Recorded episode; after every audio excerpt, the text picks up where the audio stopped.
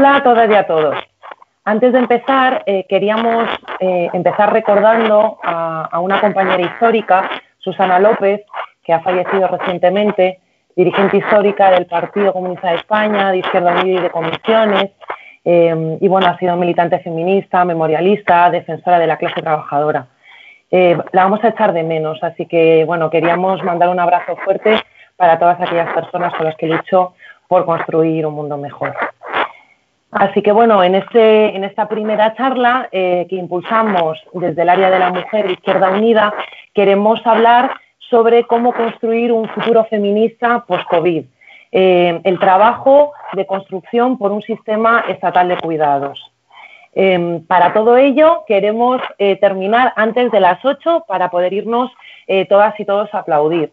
Y antes de empezar también quería recordaros que podéis escribir vuestras preguntas eh, en el Facebook, en el YouTube, en el Periscope, para poder también eh, hablar sobre ellas en la parte final de la charla. Entonces, bueno, simplemente antes de dar paso a nuestras compañeras, eh, queríamos explicaros el porqué de esta charla, ¿no? que está enmarcado, por un lado, en el contexto actual del coronavirus, donde la izquierda en general tiene un debate sobre qué hacer tras la pandemia para que el futuro post-COVID no sea volver al pasado, ¿no? con, una vuelta de tuerca neoliberal, eh, sino que la balanza la empujemos todas y todos hacia ese lado de la, transformación socioeconómica, ¿no? Eh, por la justicia, por una transición y un futuro eh, solidario, feminista y ecologista. así que desde Izquierda Unida se ha planteado la necesidad de hacer esto desde un proceso y un proyecto colectivo y plural con muchas compañeras y compañeros para construir esa alternativa.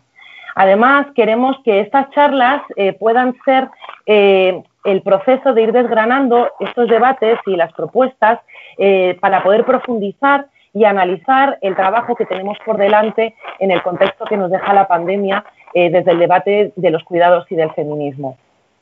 En este grupo sobre cuidados, con diferentes compañeras diversas que no pertenecen necesariamente a Izquierda Unida, con compañeras cercanas al espacio Unidas Podemos o fuera de una afiliación concreta, pero que tienen esa visión crítica del panorama que se avecina, se está aportando a este plan de Horizonte País coordinado por Carlos Sánchez Mato, ¿no? con una visión y una estrategia. Es decir, está pensado para que sea una herramienta útil para todas aquellas que estemos interesadas en este proceso. Así que nosotras en este grupo de cuidados no solo lo planteamos como una reflexión eh, teórico-programática, sino como una apuesta política articulada, transversal y transformadora.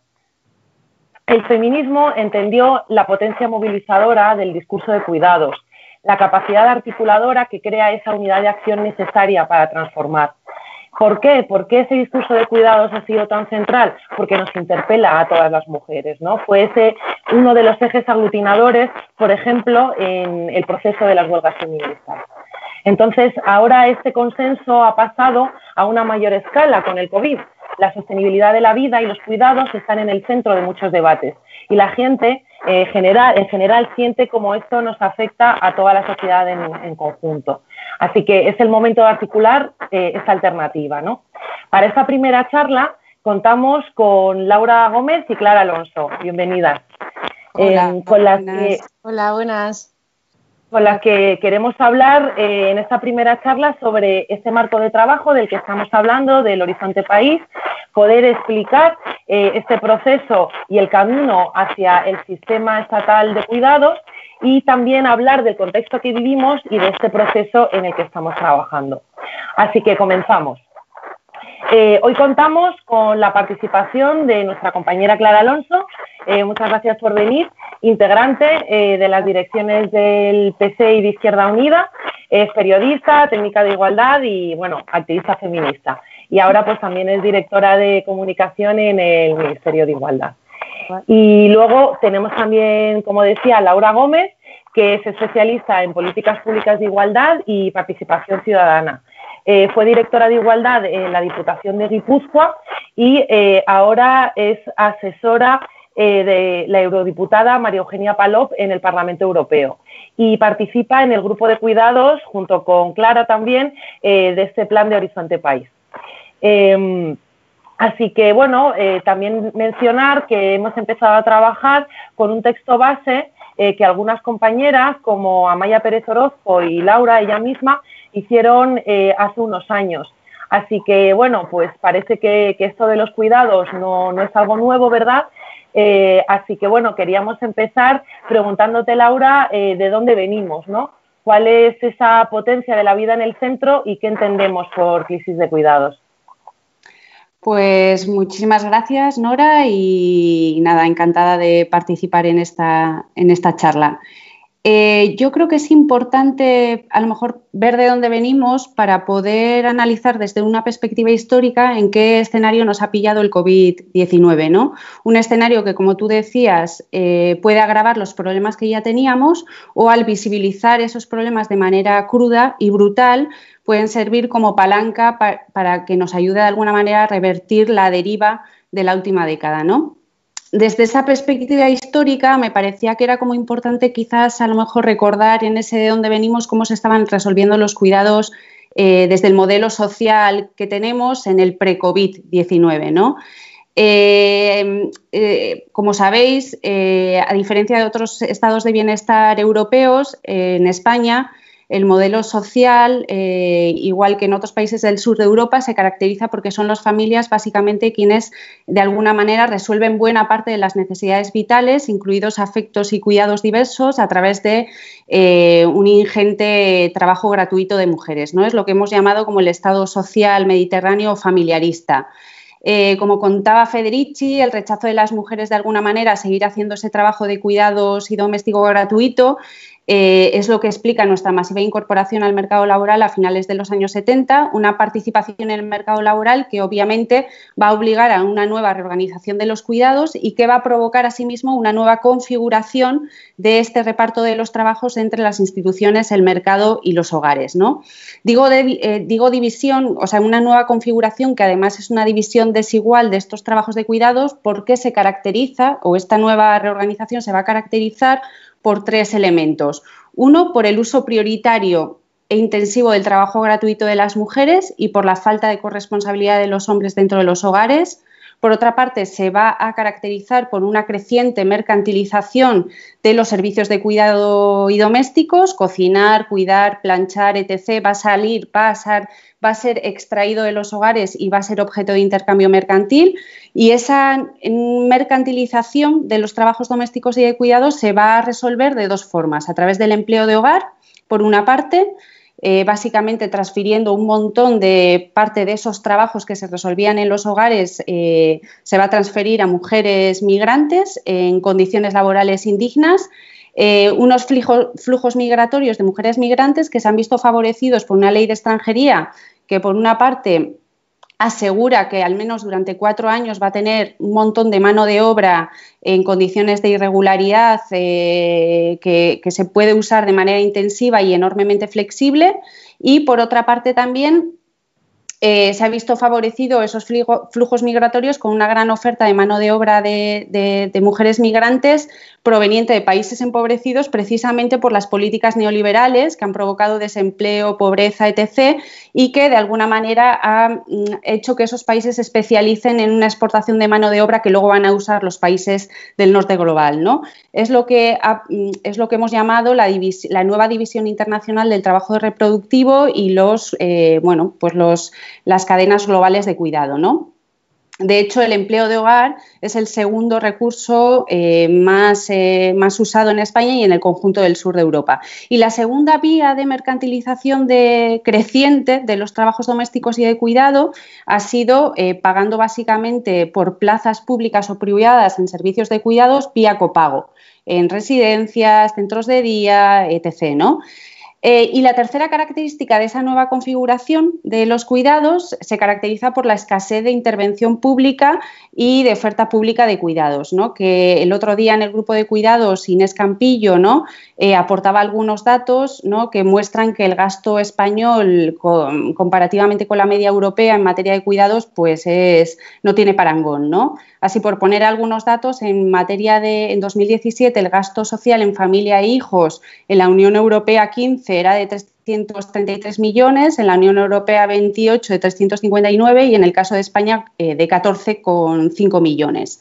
Y en el caso de los gastos a, cuidados de larga duración, o sea, cuidados para personas en situación de dependencia, veíamos que el PIB de Holanda es del 3,7%, el de Alemania del 1,4% y en España no llega al 0,7%. Esta resolución injusta de los cuidados es lo que las feministas hemos llamado crisis de los cuidados, ¿no? Básicamente eh, que se desmorona el sistema tradicional de cuidados ¿no? dentro de los hogares y que al no haber una respuesta social, eh, bueno, pues tensiona de alguna manera tremendamente esa resolución de los cuidados, porque la mercantilización eh, no es una respuesta social, es básicamente una respuesta de mercado, ¿no? Eh, las instituciones no solo han respondido poco, en ese sentido con poca oferta pública y gasto público, sino que lo han hecho además mal, porque ellas han sido precisamente quienes han impulsado la mercantilización de parte de esos trabajos, ¿no? Que, bueno, que han impulsado de alguna manera facilitar la conciliación de los tiempos y tratado de extensionar la crisis de los cuidados dentro de los hogares democratizando la externalización de esos trabajos de los hogares a precio barato, básicamente. ¿no? De esta manera, las instituciones han conseguido equilibrar, por una parte, dar cierto apoyo a los cuidados al mismo tiempo que controlaban el gasto o reducían el gasto en materia de cuidados. Y además de responder poco y mal, las instituciones lo han hecho tarde, ¿no? Porque tenemos que recordar que pese a la insistencia de las mujeres en acceder y permanecer en el mercado laboral, apenas empezaron, en España empezamos a poner en marcha medidas en materia de cuidados en la primera década de los años 2000.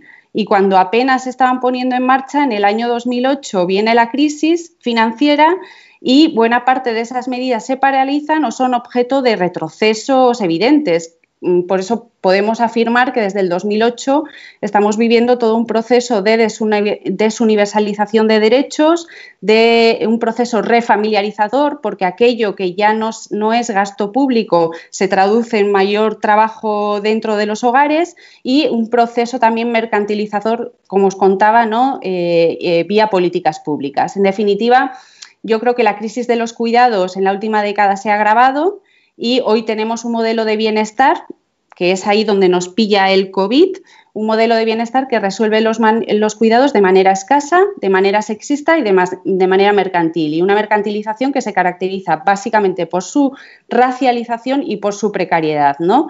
Eh, un ciclo, digamos este que se inicia en el 2008, que parecía que podíamos empezar a revertir, al menos parcialmente, con el nuevo gobierno de Unidas Podemos y, de, y del PSOE, y que había empezado a dar pasos eh, o a, anunciar, por lo menos discursivamente, propuestas para revertir eso, esa, deriva, ¿no?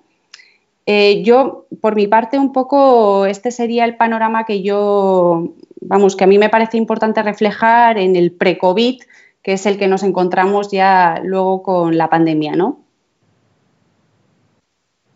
Sí, además, fíjate, una cosa que voy a comentar yo es, em, Fraser siempre explica que una de las contradicciones que se está expresando con más fuerza en este momento capitalista es precisamente la de la reproducción social. Eh, es decir, en el cambio del capitalismo monopolista de Estado y el capitalismo del Estado de bienestar al cambio del capitalismo financiarizado globalizador, eh, una de las contradicciones que más, con más dureza se está, se está dando es precisamente la que tiene que ver con la crisis de la reproducción social o la crisis de los cuidados. Y, creo que es un, ejemplo eh, la importancia que el feminismo ha dado a esta cuestión en las últimas décadas de que, de que, como digo, es algo que ha estado muy presente en, las agendas y ha estado muy presente en la, vida de las mujeres que sufren esa contradicción en la propia piel. ¿no? Yo creo que decía una cosa, Nora, que a mí me parece muy importante y es eh, el potencial movilizador que la cuestión de los cuidados tiene. Eh, por ejemplo, con la experiencia de la huelga feminista aprendimos ese potencial eh, movilizador porque bueno, al final, de una forma u otra, incluso desde un punto de vista interclasista, cuando se habla de cuidados, se está hablando muy de la vida concreta de las mujeres y de la vida concreta de las personas que tienen, eh, personas a las que tienen que cuidar a su cargo, y no solo eso, sino también de que todos, de una forma u otra, somos seres interdependientes y en algún momento de nuestra vida ya sea porque somos pequeños o ya sea porque somos mayores, vamos a necesitar del trabajo de cuidados. En este sentido, yo quería aprovechar esta primera parte para precisamente poner el foco en que el feminismo lleva mucho tiempo hablando de la cuestión de los cuidados. Es decir, que no es algo que ahora a raíz de la huelga se haya puesto en las agendas y que de pronto no nos haya dado por ese tema como nos podría haber dado por otros temas en otro momento. Y, por ejemplo, otra cosa que también decía Laura, que a mí me parece como, como muy importante señalar, es que ya en 2008, cuando la crisis, yo recuerdo muchos textos feministas que hablaban de que la crisis no era únicamente una crisis financiera o económica. O sea, recordad que cuando estalló la crisis, Lehman Brothers, etcétera, etcétera, todo el mundo pensaba que esto era algo que tenía que ver con los mercados financieros y con la economía, ¿no? Y las feministas ya decíamos en ese momento, ojo que esta crisis es una crisis multidimensional, es una crisis que tiene muchísimas caras y es una crisis que también tiene que ver con la crisis de los cuidados y cómo el capitalismo está resolviendo esta cuestión en el corto, medio y largo plazo. Eh, yo recuerdo siempre, y, no solamente con la cuestión de los cuidados, porque, por ejemplo, otra cosa que siempre hemos dicho mucho las feministas era la idea de la precariedad y la vinculación de los cuidados con la precariedad. O sea, quienes vivimos vidas precarias estamos en los márgenes y el feminismo siempre, históricamente, se ha encargado precisamente de rescatar o de señalar o de agarrarse a quienes están en los márgenes para ponerlos en el centro. ¿no? Por ejemplo, yo recuerdo una campaña que hicimos en la Juventud Comunista hace muchos años, que era paro y precariedad son nuestras crisis permanentes, ¿no? que también remitía a esa idea de que antes de la crisis ya había mucha gente que vivía en crisis y había muchas personas que estaban, que estaban en crisis. Y bueno, a partir de ahí, pues en 2010 se hace, o sea, a partir de, esa crisis es, como muy importante todo el trabajo que se hace en el feminismo. Por ejemplo, se articula todo el trabajo del eje de precariedad eh, y de cuidados. Eh, y ya se empieza a acumular, o sea que yo creo que también es un proceso de acumulación, también lo quería contar o quería hacer esta genealogía desde esa lógica de acumulación que nos lleva a la huelga del 2000, bueno, al paro internacional del 2017, que ya es un paro que habla de la cuestión de los cuidados, que es un poco ¿no? lo previo a la huelga feminista del 2018 y a la huelga feminista del 2019. Y como conclusión de todo eso, yo creo que el aprendizaje es que el feminismo ha puesto encima de la mesa desde hace mucho tiempo que es necesaria esa nueva organización social de los cuidados, que es necesario ese cambio de paradigma en el que la corresponsabilidad, por ejemplo, no tiene que ver únicamente con cómo se reparten los cuidados en el ámbito de las familias. O sea, esto no va de que yo me reparta con mi chico el tiempo de cuidados de mi hija, sino que la corresponsabilidad y, y los cuidados son una cuestión central en la organización social que corresponde a familias, a empresas y al Estado, y que toda esa rearticulación es fundamentalmente necesaria para que la vida sea sostenible, ¿no? que es un poco también otra consigna que decimos mucho y que creo que tiene mucha fuerza en el sentido de lo que significa. Cuando hablamos de poner la vida en el centro, precisamente estamos hablando de esto. Estamos hablando de que para que las vidas sean vivibles, no solamente es necesario repartir los cuidados, sino que es necesario fundamental que todo no gire en torno al mercado de trabajo, que a mí me parece como una enseñanza brutal de todo el discurso de cuidados. Porque, por ejemplo, una crítica que las feministas, sabéis, bueno, la economía feminista de la ruptura, que es un poco el enfoque del que nosotras bebemos en la propuesta de documento que habéis comentado, tiene una lógica muy de cambio de paradigma. ¿Y por qué se plantea este cambio de paradigma? Si analizamos, por ejemplo, cómo se han articulado las políticas de igualdad en las últimas décadas, en gran medida muchas de ellas se han pensado desde una lógica en la que lo que se trataba era de liberar a las mujeres de la carga de los cuidados para que pudieran competir en igualdad de condiciones con los hombres en el mercado de trabajo. Y yo creo que el paradigma del cambio, ¿no? el paradigma de la economía feminista de la ruptura y de nuestra mirada de los cuidados precisamente es darle la vuelta a eso, porque tiene que ver con decir, ojo, que no se trata únicamente de que las mujeres podamos competir en un mercado de trabajo que es una basura como mercado de trabajo, quiero decir que es un mercado de trabajo precario, donde la mayoría tenemos curros basura, donde no, o sea, que es un mercado de trabajo que en ningún caso es el mercado de trabajo del estado de bienestar, en la que funciona una lógica de promoción social, en la que tú se supone que a lo largo de tu carrera vas a ir en un, en un increchendo que te permita desarrollarte, o sea, el mercado de trabajo ya sabemos que no es eso, o sea, que no funciona en el marco del capitalismo neoliberal bajo esos paradigmas, y entonces no se trata tanto de liberarnos de la carga de los cuidados, sino de poner los cuidados en el centro de las agendas. Y, por ejemplo, se trata de pues, plantear la reducción de la jornada de trabajo, un montón de cuestiones que bueno, hemos recogido en el documento y, me callo ya que me estoy enrollando y seguimos con, el debate. Bueno, pues creíamos que era importante efectivamente centrar ese de dónde venimos y también llenar de significado eh, esa palabra cuidados, ¿no? Que, al final se utiliza de muchas maneras diferentes. Em, pero ese de dónde venimos tiene que servirnos también para entender en qué momento estamos ahora. Em, y queríamos también analizar qué fortalezas tenemos eh, para dar esta batalla de las ideas, por un lado, pero también la batalla material, ¿no? Y además de esas fortalezas, también qué debilidades tenemos en este contexto. Laura, por ejemplo. Yo a lo mejor apuntar una última cosita que, bueno, ahí que apuntaba Clara y que me parece súper importante, ¿no? Y que tiene que ver un poco con, con esa ficción un poco de que la participación de las mujeres en el mercado laboral de alguna manera eh, nos iba a hacer libres ¿no? y autónomas porque esa, digamos, esa incorporación de las mujeres al mercado laboral no ha ido acompañada de una reorganización socialmente justa de los cuidados. Entonces, es verdad que hemos experimentado una mayor autonomía económica, pero a costa de vivir autoexigidas y pluriempleadas, ¿no? Y además, en la medida en que hemos accedido y participado al mercado laboral donde hay una enorme discriminación de género, traducida en brechas salariales o condiciones más precarias, como tú decías, Clara, pues finalmente hace que las mujeres, eh, eh, no sé en qué medida somos tan autónomas, porque de hecho somos las nuevas trabajadoras pobres. España es el tercer país de la Unión Europea con más trabajadores pobres y buena parte de ellas son mujeres, ¿no? O sea que yo diría que que, esa incorporación de las mujeres en el mercado laboral ha supuesto, pues, sobre todo, eh, que trabajemos más, pero que seamos más pobres.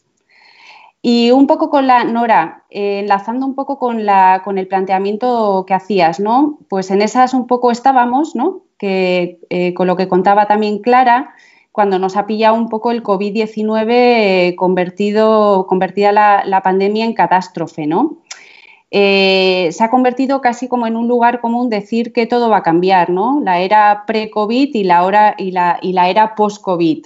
Pero lo cierto es que desde una perspectiva histórica, que es un poco el recorrido que, hemos hecho Clara y yo, eh, ahora eh, lo que ves es que el cambio era una cosa que ya era, ¿no? Que ya estaba ocurriendo y que además desde perspectivas ecofeministas hacía mucho tiempo que nos estaban diciendo que lo que se trataba era de ver si ese cambio lo manejábamos con criterios de justicia social o con criterios de mercado, ¿no?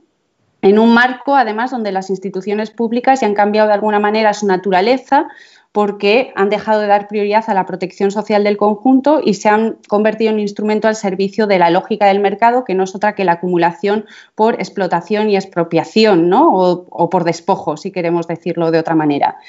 Yo creo que la pandemia como tragedia lo que hace de alguna manera es acelerar y sincerar las contradicciones que ya estaban entre nosotras y que venían provocadas por eso que también decía Clara, ¿no? el conflicto que, las feministas han llamado entre el capital y la vida, ¿no? Y que venían, de hecho, debatiendo desde hace décadas, ¿no? Porque la pandemia mm, yo creo que es un residuo tóxico de alguna manera de la enésima crisis de un metabolismo enfermo, el sistema capitalista, que funciona básicamente por eso, por depredación terrestre y por desposesión de mayorías, especialmente en los países del sur y de las mujeres en particular, ¿no? Eh, y como decía Clara, eh, pues como en 2008 decíamos que eso que llamaban crisis era el sistema, pues igual a lo mejor tenemos que decir que, no es el coronavirus, sino que es el sistema, ¿no? Eh, y en ese sentido, pues yo creo que todas las crisis se parecen bastante. Eh, y cuidado, porque si no apuntamos bien a cuáles son las causas que han traído esta pandemia, igual que, que, trajeron otras pandemias y que se vincula con la depredación terrestre y con el cambio climático y demás, que no es natural, sino producido por, por obra y, arte del, ser humano, yo creo que dejamos mucho espacio a la construcción de enemigos imaginarios, que siempre son las mismas, las feministas, los independentistas, las soberanistas, las de izquierda, los de izquierdas, y perdemos de alguna manera también la oportunidad de fortalecer una conciencia ciudadana que acompañe el enorme desafío que tenemos por delante de transición sistémica, ¿no? Y que también apuntaba Clara a eso. Desde esa perspectiva, yo creo que lo que hoy está en juego eh, en este momento COVID es la forma que adoptará ese conflicto capital-vida en el futuro y que trazará de alguna manera las nuevas fronteras entre, el mundo de la producción de las cosas y el mundo de la reproducción de la vida. ¿no? La pandemia en ese sentido no sería más que un frente de batalla más en un marco de correlación de fuerzas tremendamente desigual. La cuestión aquí, eh, yo creo que interesante es ver en qué medida, con qué fortalezas contamos para inclinar la balanza hacia una transición que nos permita organizar mm, mm, o nos permita pensar en una forma de organizar la vida en común que garantice condiciones de vida dignas, ¿no? Y ahí yo voy a apuntar un par de ideas. Por una parte, eh, bueno, porque Clara ya ha apuntado, y yo creo que es una enorme fortaleza, toda esa genealogía feminista ¿no? que, viene debatiendo sobre los cuidados y haciendo propuestas que implican un cambio paradigmático del modelo, del modelo socioeconómico y que además han permitido también una nueva interpretación de las crisis ¿no? y que no estaba eh, y que no siempre ha estado, digamos, desde perspectivas de izquierda. Eh, una otra fortaleza a mí me parece que es la memoria que tenemos del 2008, de, los dolores y las luchas que dimos en ese ciclo, ¿no? En el sentido de que tenemos, digamos, inscrita en nuestra experiencia vital ese nuevo ciclo que se inició entonces y que nos hizo más pobres, nos hizo más desiguales, nos hizo mm, que tuviéramos muchísima inseguridad y que eh, y tenemos también el recuerdo que no, que, de, quien nos permitió salir adelante, que quien nos permitió salir adelante fue ese colchón infinito que proveen las mujeres cuando ya nadie responde, ¿no? Y al mismo tiempo ese shock produjo todo un ciclo de movilizaciones y protestas masivas donde han colocado todas las cuestiones de la reproducción social en el centro de la agenda, como contaba Clara, y, eh, y eh, y que, bueno, como decía antes, pues han conseguido de alguna manera cambiar incluso gobiernos, instalar otra narrativa de la crisis, incluso hacer otras propuestas, eh, colocar otras propuestas de política pública en el centro de la agenda política, ¿no? Em, otra de las fortalezas es, yo creo que el virus nos amenaza a todas, pero que es verdad que nos afecta de manera radicalmente desigual, pero esa parte común que compartimos de amenaza eh, yo creo que dificulta culpar y justificar un nuevo saqueo en forma de privatizaciones, eh, desregulaciones y reducciones del gasto público. ¿no? Al tiempo yo creo que ha puesto de manifiesto mm, la pandemia las, las consecuencias catastróficas que tiene la mercantilización de los cuidados en su vertiente sanitaria y asistencial al dejar que la lógica del mercado opere en ámbitos vitales para la vida humana, ¿no?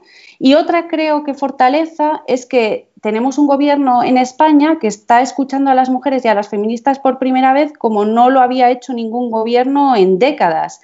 Y me consta además que están haciendo un esfuerzo inmenso por poner en marcha medidas sociales que permitan enfrentar las urgencias específicas que tenemos las mujeres por el hecho de serlo, ¿no? Eh, ahí está, por ejemplo, el desempleo, ¿no? la prestación por desempleo para mujeres empleadas, para empleadas de hogar, básicamente mujeres, eh, que es verdad que es una medida insuficiente, pero es una medida histórica que yo creo que ha venido para quedarse. También está ahí el plan de contingencia para víctimas de violencia machista o el anunciado ingreso eh, mínimo vital. Y ya a lo mejor para terminar y no alargarme mucho, también me gustaría a lo mejor apuntar no solo las fortalezas que tenemos en este momento, sino también algunas de las debilidades que podríamos eh, eh, eh, formularlas como amenazas o como, o como, bueno, sí, como amenazas, ¿no?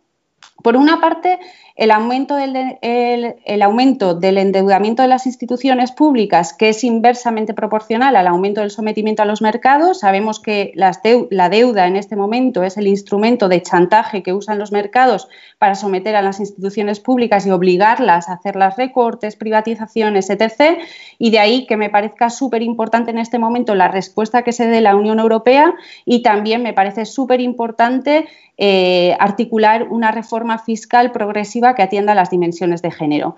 Por otra parte, me parece que es importante, a pesar de este superesfuerzo ¿no? que por lo menos una parte del Gobierno sabemos que está haciendo en articular medidas eh, sociales que en gran medida son históricas, eh, me parece que la respuesta institucional ha tenido en cuenta de manera muy parcial los efectos que las medidas de confinamiento e hibernación productiva iba a tener en lo que llamamos la cara invisible del modelo socioeconómico, que son los trabajos de cuidados y domésticos. Es decir, que ha tenido eh, en cuenta parcialmente esos arreglos de cuidados y domésticos dentro de, las, dentro de los hogares. ¿no? Está el tema del teletrabajo, eh, digamos que hemos llevado la, fábrica a las casas, pero que eso ha duplicado el trabajo de cuidados y que eso además no, no, no ha provocado una mayor corresponsabilidad en el reparto entre mujeres y hombres de esos cuidados como nos muestran algunos estudios que están saliendo. Por ejemplo, las empleadas de servicios esenciales han tenido que resolver de alguna manera los cuidados de aquella manera, tirando básicamente de redes de cuidados vecinales o comunitarias.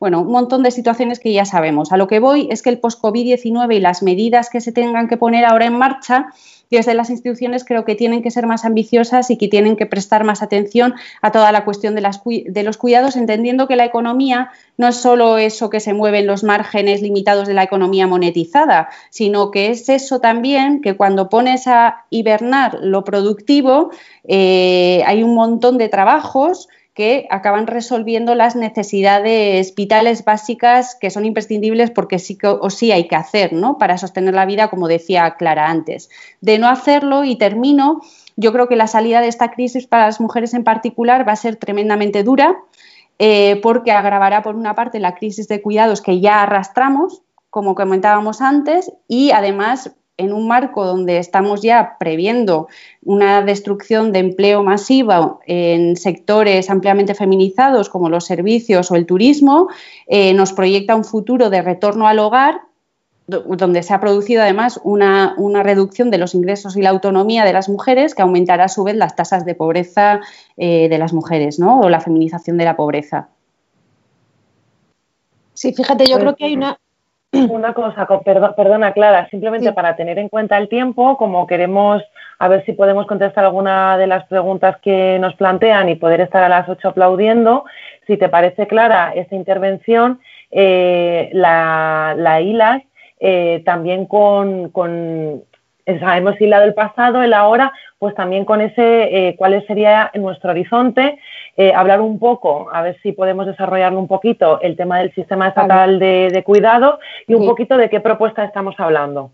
Vale, vale, voy muy rápido con esto. esto. Bueno, básicamente lo que iba a decir es, por un lado, que yo creo que eh, ha hecho una cosa Laura que me parece como muy importante, que es esa idea de que somos cuerpos con memoria, ¿no? O sea, quiero decir que la gestión de la crisis del COVID y en el escenario post-COVID tenemos muy presente lo que fue 2008 y en ese sentido creo que todas las medidas de escudo social que precisamente se han articulado se han hecho o, se han, o, han, tenido ese punto de vista, ¿no? Para, para que nadie se quede atrás, que, que puede parecer un, lema político, pero que tiene un sentido político súper importante. Y en ese sentido creo que las medidas que se están articulando y que, que están poniendo el foco en, la contradicción de la, de la, reproducción social es, es clave y que hay que seguir trabajando en esa dirección. Iba a decir solo con esto una cosa rápida y es que el otro día decía, creo que ayer Olga Rodríguez, que, que, que llevábamos tiempo viendo una distopía y que esta situación del COVID como que nos ha obligado a ponernos delante de un espejo, ¿no?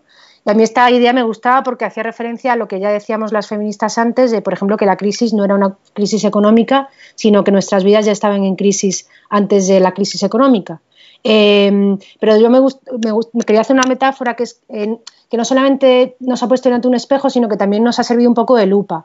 Porque, por ejemplo, lo que la, la crisis del COVID está eh, generando es un, un sentido común nuevo en el que como que el conjunto de la sociedad es consciente de la importancia del trabajo de cuidados y del peso de los cuidados en la articulación social. Fundamentalmente, por ejemplo, con el tema de la vuelta al cole, yo he estado mirando números, o sea, en este país hay cuatro millones y medio de hogares con hijos menores de 14 años, de los cuales dos millones tienen hijos menores de 4 años en los hogares. En esos hogares no se está teletrabajando, se está sobreviviendo como buenamente se puede y se están haciendo equilibrios para, bueno, pues para intentar llevar a cabo, el, llevar ¿no? para adelante el día a día. Pero creo que, como decía, esta crisis también sirve de lupa y eso tiene potencia movilizadora o articuladora, porque, bueno, pues cuando es como, por ejemplo, pues si yo antes tenía un problema con mi hija porque no podía ir a la guardería porque estaba mala, pues ya me apañaba yo y me buscaba la vida para cuidarme ese día, ¿no?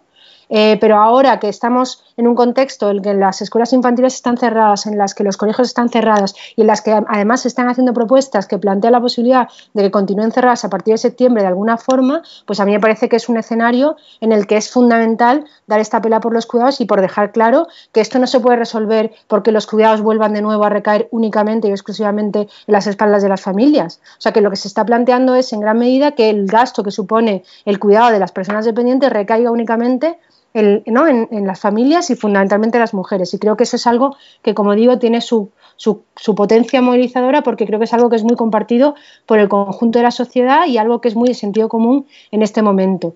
Eh, y luego creo que también hay una cosa que, tiene que ver con, con el post-COVID y, por ejemplo, a mí me parece esencial también vincular toda la cuestión de los cuidados y la reproducción social, por ejemplo, con temas que tienen que ver con el cambio de modelo productivo y con transformaciones de carácter estructural que hay que plantearse y que, que puedan parecer muy de horizonte a largo plazo, creo que hay que poner encima de la mesa, porque por ejemplo, los efectos del parón del turismo en nuestro mercado laboral son o tienen mucho impacto, ¿no? Y creo que tenemos que hacer ese tipo de reflexiones. Pero bueno, voy a cambiar, eh, como decía Nora, al siguiente tema que tendrá que ver con cómo proyectar a futuro, porque precisamente desde este sentido común articulador que, ¿no? que el escenario del COVID nos ha puesto encima de la mesa es desde, desde donde se piensa o se articula el, el, documento de Horizonte País y en concreto el trabajo del grupo de cuidados que hemos estado currando en el documento y la propuesta que, que queríamos presentar en esta charla. que básicamente parte de ese punto de vista, de la idea de que es el momento precisamente de articular un plan de arranque de emergencia que atienda la cuestión de los cuidados, que ahora Laura lo puede explicar en más detalle, y que además plantee medidas en el medio y largo plazo que precisamente permitan construir en términos de horizonte la posibilidad de un sistema nacional de cuidados que atienda de manera idónea todos estos debates que estamos planteando ¿no? y, que reorganice de, de, manera idónea todo lo que estamos planteando. Porque hay un detalle, por ejemplo, que también que yo, por ejemplo, tiendo mucho a poner como ejemplo el cuidado de hijos porque me atraviesa por mi propia vida personal, pero hay una frase que a mí me encantaba de Cristina Carrasco, que es otra economista feminista de la que hemos leído mucho y hemos aprendido mucho, que es esa idea de que no es lo mismo cuidar para la vida que cuidar para la muerte. O sea que cuando estamos hablando de cuidados no únicamente hablamos del cuidado de hijos, sino que también estamos hablando del cuidado de dependientes, del tema de las residencias, del tema de mayores, del tema del sistema de atención a domicilio. Es decir, que el universo de cuidados es un universo muy, muy, muy amplio que tiene un punto de vista súper holístico y que en ese sentido se tiene que pensar desde ahí. Y es desde, ahí, más o menos, y le doy la palabra a Laura, desde donde precisamente planteamos esta propuesta de plan de arranque y de horizonte del Sistema Nacional de Cuidados. Pues yo ahí, sí, yo ahí desde ese marco amplio ¿no? de los cuidados eh, cojo un poco el hilo porque yo creo mm, que, hay que clarificar, a lo mejor me parecía importante ¿no? para, explicar la propuesta, tratar de clarificar de qué hablamos cuando hablamos de cuidados, brevemente, Nora, y eh, para entender un poco el contorno de la política también de cuidados que, se ha propuesto ¿no? en, esa, en ese plan de reconstrucción post-COVID. Eh, porque es verdad que hace 20 años pues, eh, hablábamos las feministas de cuidados, pero digamos que no era un término eh, popular, ¿no? Y en este momento yo creo que el término, el concepto se ha popularizado, pero al mismo tiempo es un concepto vago y sometido a distintas interpretaciones, ¿no? Em, todas las aproximaciones tienen un elemento común que a mí me gusta, que Amaya Pérez Orozco, cuando, cuando ella plantea y dice, bueno, cuando hablamos de cuidados, el elemento que tenemos en común es el intento de sacar a la luz todo el trabajo invisibilizado históricamente asociado a las mujeres y que se realiza para sostener la vida. ¿no? En esta propuesta eh, que se ha hecho, eh, se defiende un concepto de cuidados en un doble sentido. Por una parte, que ya lo hemos ido mencionando, ¿eh? pero yo lo recojo. por una parte, recupera esa crítica sistema, sistémica al conjunto del modelo socioeconómico que usa y depreda la vida al servicio de la acumulación o de la obtención de beneficios. Y desde esa perspectiva podríamos decir que hemos diseñado una política de cuidados desde el enfoque feminista de la sostenibilidad de la vida. ¿no? Y por otra, se habla de cuidados en esta propuesta para referirnos a todos esos trabajos cotidianos que permiten el bienestar físico y emocional de las personas y que, como decíamos antes, sí o sí hay que hacer. Desde esa doble perspectiva, en la propuesta se habla de una política de cuidados como política faro y palanca de la transición ecosocial, que tiene un doble objetivo como decías tú, Clara, resolver de alguna manera la urgencia aquí y ahora, al tiempo que ir sentando las bases de ese cambio de transición ecosocial ¿no? o de cambio sistémico. La forma aterrizada de esa política sería la de un sistema estatal de cuidados, pero uno que no habla de la reorganización social de los cuidados como una pata más del estado de bienestar que conocemos, sino como, digamos, una política de cuidados que guíe e impulse la reinvención del estado de bienestar y del modelo socioeconómico. Por eso esta propuesta de, mm, de sistema estatal de cuidados divide sus medidas en tres tipos de políticas las que hemos llamado políticas faro, es decir, políticas que de alguna manera orientan la transición del modelo y crea espacios para debatir democráticamente el hacia dónde y el cómo se articula esa transición ecosocial. Por otra parte, hablamos de políticas palanca, es decir, medidas que revisan y coordinan la transformación del conjunto de políticas públicas em, desde el paradigma de la sostenibilidad de la vida y eso implica hablar de revisar la política de extranjería, la política laboral, la política económica, bueno, toda una serie de políticas que yo no me voy a meter ahora en profundidad porque está ahí el documento, ¿no? Y hablamos también de políticas específicas que se trataría ya más de las políticas mm, para reorganizar socialmente los cuidados como las hemos entendido pues, de una manera más clásica. ¿no? Estamos hablando de los, servicios, de los servicios y de las prestaciones de atención a la dependencia, la infancia. Eh, Em, y hablamos también de otra cuestión importante que es crear un organismo para la profesionalización de lo que, que hemos llamado en esa propuesta cuidados en precario, que hablamos básicamente del empleo de hogar y de los cuidados que se solventan en el espacio de los hogares de manera gratuita y que deberían salir de los hogares, pero que sin ponerlos a funcionar en, lógica mercantil, ¿no? No sé, Clara, si tú quieres complementar algo más de, bueno, yo creo que ahí la propuesta. Lo que dice el Auchis, yo creo que sobre todo esa lógica de la política faro palanca y específica, sobre todo lo que, lo que muestra o lo que enseña es precisamente eh, el valor del cambio de paradigma en el sentido de que la política es absolutamente transversal, o sea que lo que decía Laura, o sea, no sé, que esto no va otra vez ni del, ni del apartado 8 del programa electoral 25, ni va de eh, el área de dependencia que gestionan desde no sé qué organismo. O sea que lo que se está planteando, y por eso es una política que nace del cambio de paradigma o del necesario cambio de paradigma, precisamente es rearticular el modelo económico, social, laboral, eh, de tiempo, etcétera, etcétera, desde esa lógica.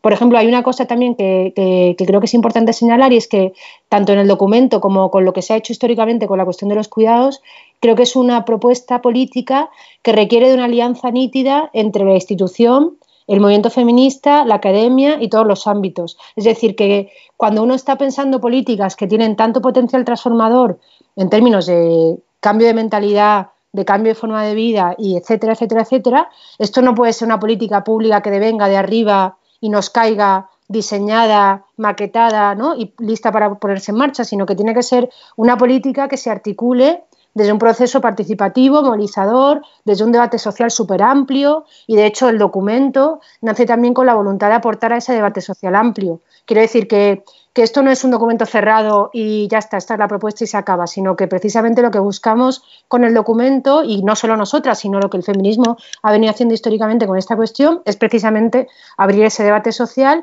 y estas reflexiones que ahora tenemos muy a flor de piel por el contexto del COVID y que todas tenemos, y no solamente todas, sino el conjunto de la sociedad, presentes, pues porque hemos vivido eh, durante el confinamiento, ¿no? las condiciones de confinamiento, pues creemos que es un momento ideal para precisamente articular ese debate social. De hecho, yo os quería traer como ejemplo, porque yo creo que esto es también como muy de, contarlo siempre cuando hablamos de estos temas, una referencia que tenemos muchas eh, de nosotras al hablar de esto es la ley de tiempos italiana, que antes no sé si, se mostró el cartel, pero es una ley que se hizo en los 90 a iniciativa de mujeres del Partido Comunista de Italia, que era las mujeres cambiamos el tiempo, bueno, se conocía como la ley de tiempo o la ley de, los tiempos, ¿no? y que precisamente lo que planteaba era toda una rearticulación social de la gestión de los tiempos, desde la lógica de acabar con la visión sexual del trabajo, bueno, es una cosa como muy amplia para, para detallarme ahora, pero bueno, precisamente esta ley nace como una iniciativa eh, popular.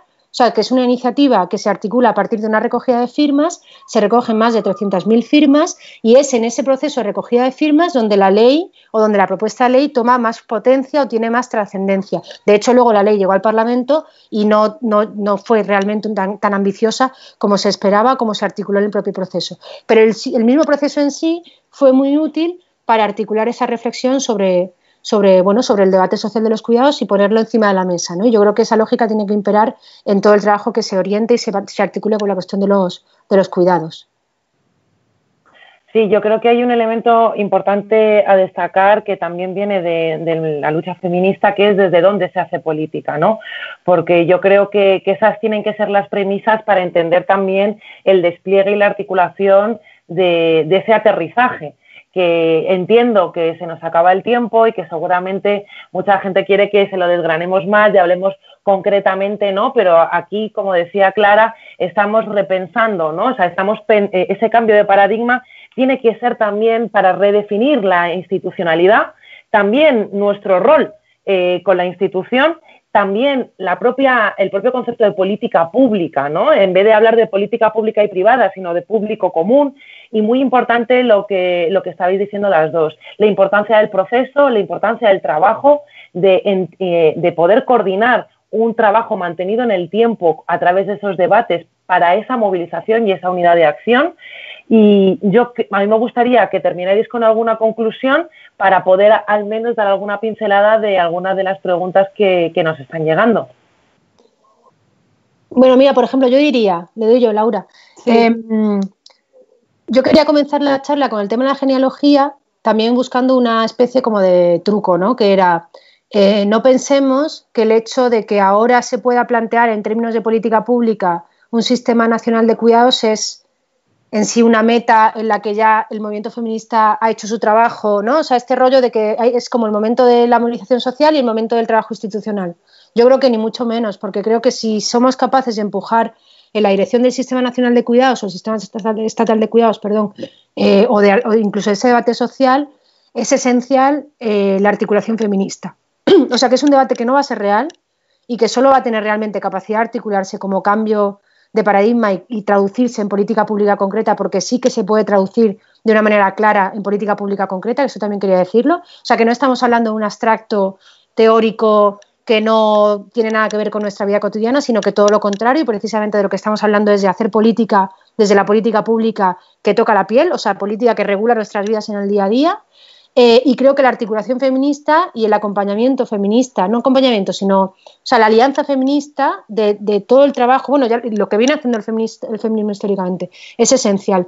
Y también una idea que, me parece importante era la de que, es, de, que, de que esto no únicamente de articular un sistema macro eh, del que cuelgue todo, sino que también desde lo local, por ejemplo, se puede hacer mucho trabajo que tiene que ver con el tema de los cuidados. Es decir, que, por ejemplo, a las compañeras de Izquierda Unida que nos estén viendo, los compañeros de Izquierda Unida que nos estén viendo, por ejemplo, a mí me parece que es un trabajo que el documento está ahí, que se puede traducir en el trabajo local, en el trabajo en los distritos, en el trabajo en los pueblos, y creo que eso también es súper potente. Y creo, o sea, que yo creo que también ahí reside, como decía antes, la idea esta de que es que tiene capacidad articuladora y de acumulación. Y creo que eso es importante también señalarlo.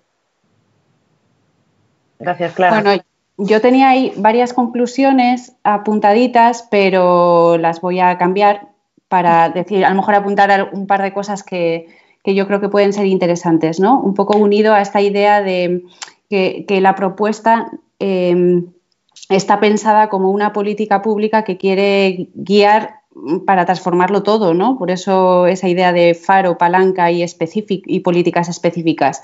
Y que en ese sentido es una política pensada como para desbordar el marco institucional, ¿no? Eh, y que yo creo que ahí quiero apuntar dos cositas. Una, que hacerla, eh, o sea, digamos, hacer una, una, política que desborda el marco institucional y exige hacer partícipe a la gente de los cambios y de la transición, al menos implica dos cosas que la política se diseña atendiendo a la, vida de la gente y no solo a los tiempos institucionales, si es desde el marco institucional que se, que se impulsa esa transición y articular alianzas entre la institución y los movimientos sociales y específicamente con el, con el movimiento feminista para diseñar una agenda de estrategias de acción comunes. ¿no? Y es verdad que, por ejemplo, en la propuesta del sistema estatal de cuidados, pensado así en la propuesta, no hemos debatido sobre su anclaje territorial, es decir, cómo se diseñaría, le hemos llamado sistema estatal de cuidados, pero no hemos pensado un poco en su anclaje ¿no? Eh, digamos, cómo se articularía teniendo en cuenta que tenemos un modelo social, no tenemos un modelo social en España, sino que hablaría de distintos modelos sociales porque las comunidades autónomas son competentes en muchas de, bueno, en, materia de política social, ¿no? Eh, y, en otra, y en otra serie de políticas. Yo apuntaría a, varias cositas. Una, que yo creo que ese sistema estatal de cuidados tiene que servir para pensar, digamos, una articulación estatal descentralizada y, por otra parte, arraigada en lo, en lo territorial, arraigada en lo territorial básicamente porque estamos diciendo que las instituciones se tienen que articular con la gente y tú vas a poder articularlo con la gente desde las instituciones más cercanas a la gente, ¿no? Por otra parte, creo que hay que repensar un, un modelo de cuidados que de alguna manera piense en cómo reconstruir el bienestar atendiendo a dónde, a dónde, dónde, en dónde se vinculan las personas, dónde mantienen sus relaciones interpersonales, que es en el ámbito cotidiano y en el ámbito más cercano y local. Y por otra parte, creo que los servicios y prestaciones que se pongan en marcha en materia de cuidados tienen que ser enormemente flexibles para adaptarse tanto al contexto territorial como también, digamos, a la singularidad de las experiencias vitales. Y eso se puede hacer, pues obviamente, desde las instituciones más cercanas a la gente. En ese sentido, pues yo diría que los ayuntamientos deberían ser una de las instituciones que tengan que reforzarse desde esta transición, ¿no? post-COVID y que eso implica, eh, pues además, dotarlas financieramente para que puedan hacer eh, ese trabajo, ¿no? Claro, por ejemplo, todo lo que tiene que ver con las leyes del tiempo y la experiencia esta que os decía de Italia, pero incluso la propia ley de igualdad española, que, que, no habla mucho de, de, la, de, la, de la cuestión del tiempo, pero sí que articula la capacidad de que los ayuntamientos hagan sus propios planes municipales de gestión del tiempo. O sea, quiere decir que yo creo que el papel de los ayuntamientos en esta cuestión de los cuidados, que tiene que ver mucho con el tema del tiempo, del espacio, de las distancias, del modelo de transporte, todas esas reflexiones de la sostenibilidad, etcétera, etcétera, etcétera, creo que es como muy importante. Y luego yo quería decir, añadir una cosa, no, sé si vas a hacer preguntas al final, Nora, o no da tiempo, pero por ejemplo, una cosa que a mí también me parece importante hacer es eh, reconocer, por ejemplo, que muchos de los aprendizajes que hemos tenido en este sentido también vienen de Latinoamérica. O sea, que creo que también hay que poner en valor las experiencias de participación que se están dando, por ejemplo, en Colombia con la Mesa Interseccional de Cuidados, en Uruguay con el Sistema Nacional de Cuidados. O sea, que si hay gente interesada en estos temas y ver un poco cómo se articula,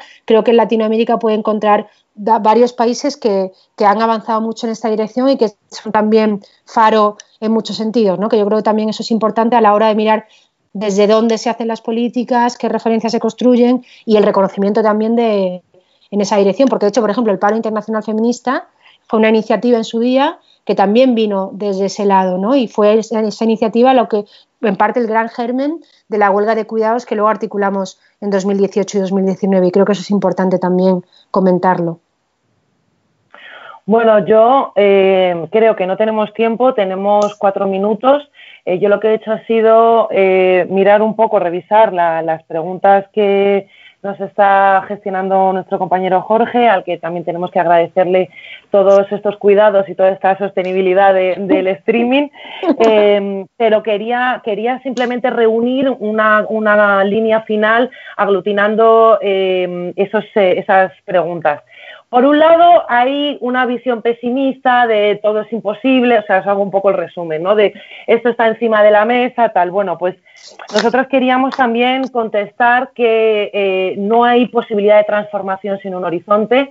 Muchas veces nos quejamos de que la izquierda no tiene un proyecto, se está trabajando, tenemos ese horizonte, se está aterrizando, se está haciendo de manera participada. También creemos que no es el momento de pedir algo moderado y pequeño, sino que lo que está en juego al final eh, es la humanidad y es el planeta y que tenemos que hacerlo desde esa visión sistémica.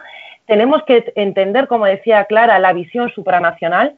Tenemos que entender también que esto que nos afecta nos afecta a todas y que la única salida va a ser trabajar juntas. Eh, y también quería mandar un mensaje a los compañeros, que no tengo claro cuánto, qué proporción nos está viendo, pero queríamos mandar un mensaje muy claro desde el área, eh, que el trabajo que se está haciendo de cuidados no son cosas de mujeres, sino que es una manera de ampliar el análisis de lo que ocurre y también de ofrecer propuestas, de mirar a la realidad y de añadir esa cara B dialéctica que entendemos desde el marxismo. Así que eh, os animamos a todas y a todos a leer el documento. Esperamos poder adjuntarlo para poder eh, que las preguntas concretas que nos habéis hecho sobre la eh, medida 1, 2 o lo que sea, la podáis también debatir, la podamos trabajar. Queremos que esto sea una serie de charlas para poder seguir desgranando. Así que bueno, creo que ha sido un buen marco de debate. Creo que tenemos todas y todos que leer eh, ese documento, que trabajar desde los diferentes ámbitos del movimiento feminista, desde lo local, desde, como decía Clara, pues los compañeros y compañeras que tienen alguna representación en las instituciones, también en los servicios públicos. Eh, así que nada, eh, si queréis despedir vosotras la charla, pero bueno, por mi parte he intentado hacer ese resumen y seguimos en la siguiente charla. Gracias. Vale, muy bien, pues muchas gracias al área y bueno, seguimos que, queda mucho trabajo por delante y hay muchas ganas de, hacerlo y, nada, animar a los compañeros a que lean el documento y que aporten y lo hagan con él lo que, les apetezca, vamos. Aquí, aquí estamos eso, entendiendo que es una herramienta para, poder trabajar, que sabemos que la única respuesta, eh, como ya decía Lenin, está en la organización. Acabar con una cita de Lenin es muy top, ¿verdad?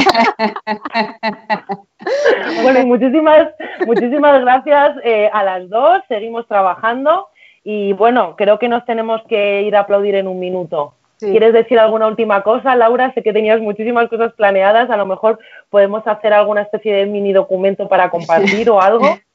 No, no, no, no, nada. Solo daros las gracias y también dar las gracias a las compañeras del grupo de cuidados que, que vamos, Inés Campillo, Carmen Castro, Amaya Pérez Orozco, Esther, eh, Cristina, eh, María Eugenia, muchísima gente que, que, bueno, que han sido enormemente generosa de compartir su trabajo y su conocimiento y, y bueno, para tratar de aportar su granito de arena en este, en este momento, ¿no? O sea que muchísimas gracias a ellas por, por ser generosas y enseñarnos tanto siempre. O sea que nada, un besito un beso, a todas. Un abrazo, hasta luego. chao. chao.